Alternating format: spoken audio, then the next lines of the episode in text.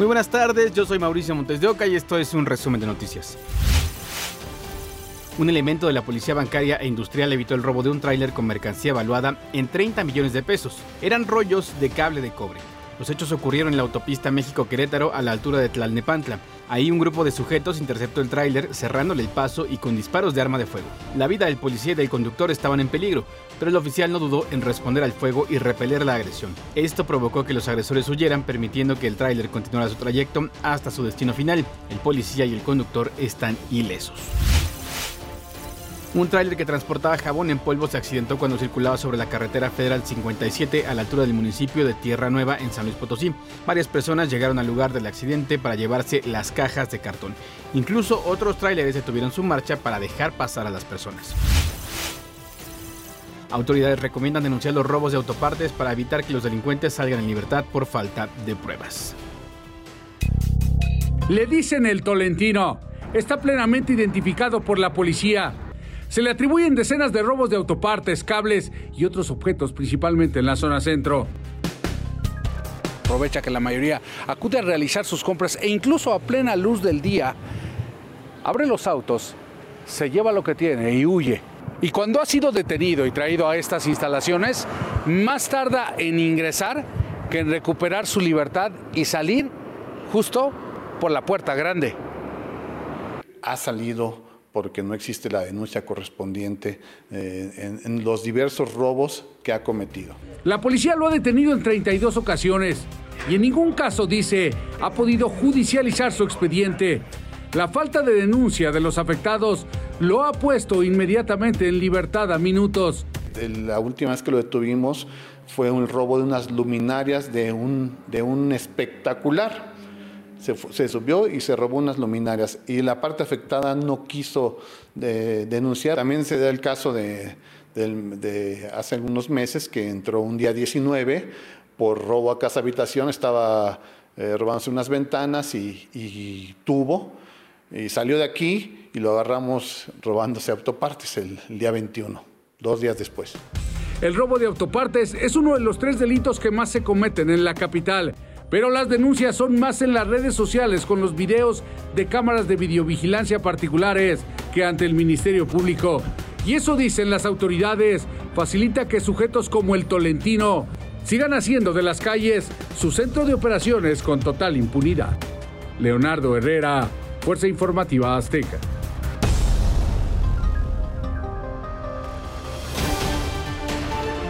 Y un juez en Jalisco giró una nueva orden de aprehensión contra Héctor El Güero Palma por el delito de homicidio calificado, por lo que permanecerá en la cárcel del Altiplano. La nueva orden llegó después de que una jueza de Iguala Guerrero ordenó su libertad. El presidente López Obrador había adelantado que Palma Salazar no saldría de la cárcel porque la Fiscalía General de la República encontró otras acusaciones en su contra. Están suspendidos y bajo investigación los policías que habían tirado la mercancía de una vendedora de churros durante un operativo. La Secretaría de Seguridad Ciudadana señaló que los hechos sucedieron en el corredor Francisco y Madero, en la colonia Centro, alcaldía Cuauhtémoc, donde oficiales de la policía auxiliar realizaron un operativo para inhibir la venta de comercio informal en la zona. Ahora internos de la institución ya integran la averiguación del caso. Sentenciaron a 30 años de prisión a tres autores materiales del asesinato de la periodista Marielena Ferral ocurrido el 30 de marzo de 2020. La resolución fue dictada por la jueza Gabriela Ordorica Ávila en Poza Rica, Veracruz. Por estos hechos, la Fiscalía Estatal informó que obtuvo 11 órdenes de aprehensión, seis de ellos ya fueron detenidos y vinculados a proceso.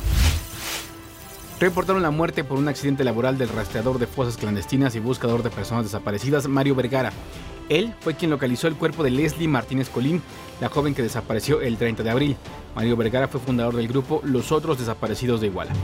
Mario falleció sin haber encontrado a su hermano Tomás desaparecido en 2012. Autoridades rastrean a 400 pacientes de dos clínicas de Matamoros, Tamaulipas para detectar posibles casos de meningitis. Autoridades federales de salud y del estado de Tamaulipas rastrean a 400 pacientes que fueron atendidos en dos clínicas entre Matamoros, Tamaulipas y Bronzeville, Texas. Que tenemos un, un posible brote de meningitis eh, probablemente o sospechosamente eh, fúngica. Todavía no tenemos establecido esto al 100%. Estamos en el proceso de investigación de brote y en su momento eh, se establecerá si existe una emergencia o no para ser atendida. Ya se realizaron 267 llamadas a pacientes para iniciar con el tamizaje y muestreo de las mismas en el Hospital General de Matamoros. Estamos esperando que no nos lleve más de una semana, semana y media de definir este, este tema.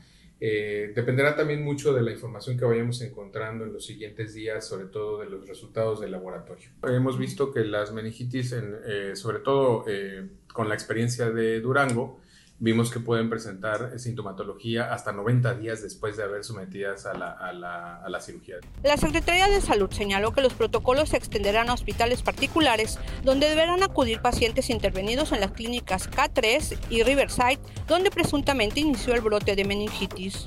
Está haciendo un escrito a todos los hospitales para que si llegaran pacientes operados en estas clínicas con sintomatología, el protocolo de investigación debe ser por la Secretaría de Salud. Quiere decir, la toma de muestra para que lleguen al, al laboratorio estatal y después a los laboratorios en la Ciudad de México. A la fecha, solo un paciente ha muerto por meningitis en el estado de Texas. Rosy Pereda, Fuerza Informativa Azteca. Cinco ciudadanos de Texas se enfermaron después de realizarse cirugías estéticas en dos clínicas privadas en Matamoros. La Secretaría de Salud se coordina con autoridades sanitarias de Estados Unidos para atender este problema. La glorieta del Paseo de la Reforma en la Ciudad de México amaneció con nuevo agüehuete. Mide aproximadamente 10 metros de altura y autoridades lo extrajeron del vivero Nezahualcóyotl en Xochimilco. Informaron que permanecerá sujeto con cuerdas mientras las raíces se fortalecen.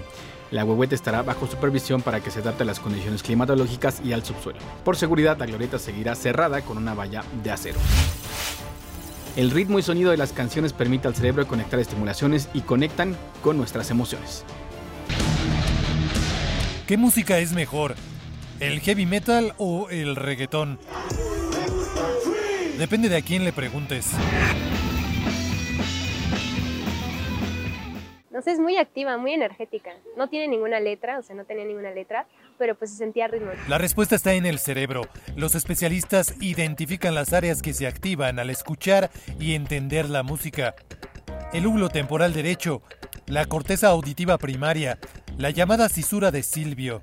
Eso lo que significa que nuestro cerebro es capaz de decodificarla, separarla, identificarlos como, como elementos distintos, aunque estén confluyendo en una sola obra. Pero la música también conecta con nuestras emociones. El ritmo y el tono se procesan en el hemisferio derecho del cerebro, en especial los ritmos primitivos, básicos y algo repetitivos. Le gustan al cerebro, por eso pueden ser populares, como el reggaetón. Es algo que puedes escuchar como en el fondo, ¿sabes? Y no, no le vas a como que perder mucho de vista el ritmo. En el caso de la clásica quizás es más difícil por la complejidad en la pues en el ritmo no siempre es el mismo. Aunque según expertos los tonos graves y pausados nos sugieren tristeza y los agudos y rápidos alegría, la realidad es que influye más nuestro estado de ánimo y nuestra opinión sobre una pieza musical y lo que nos hace sentir. Y por eso que cuando estamos tristes, toda la música triste pareciera que nos la están cantando a nosotros. Y entonces el heavy metal, ¿por qué no le gusta a todos? Según expertos es menos accesible porque ni es tan simple como el reggaetón, ni tan armónico como la música clásica. Muy difícil digerirla, dado que a veces es difícil encontrar el hilo que te va a ayudar a apreciarlo. En gustos se rompen géneros, pero hay ciencia detrás de esos gustos. Rodrigo Álvarez, Fuerza Informativa Azteca. Hasta aquí las noticias al momento en este podcast informativo de ADN 40. Yo soy Mauricio Montes y puede escucharme en ADN 40 Radio. Y tenga un excelente fin de semana.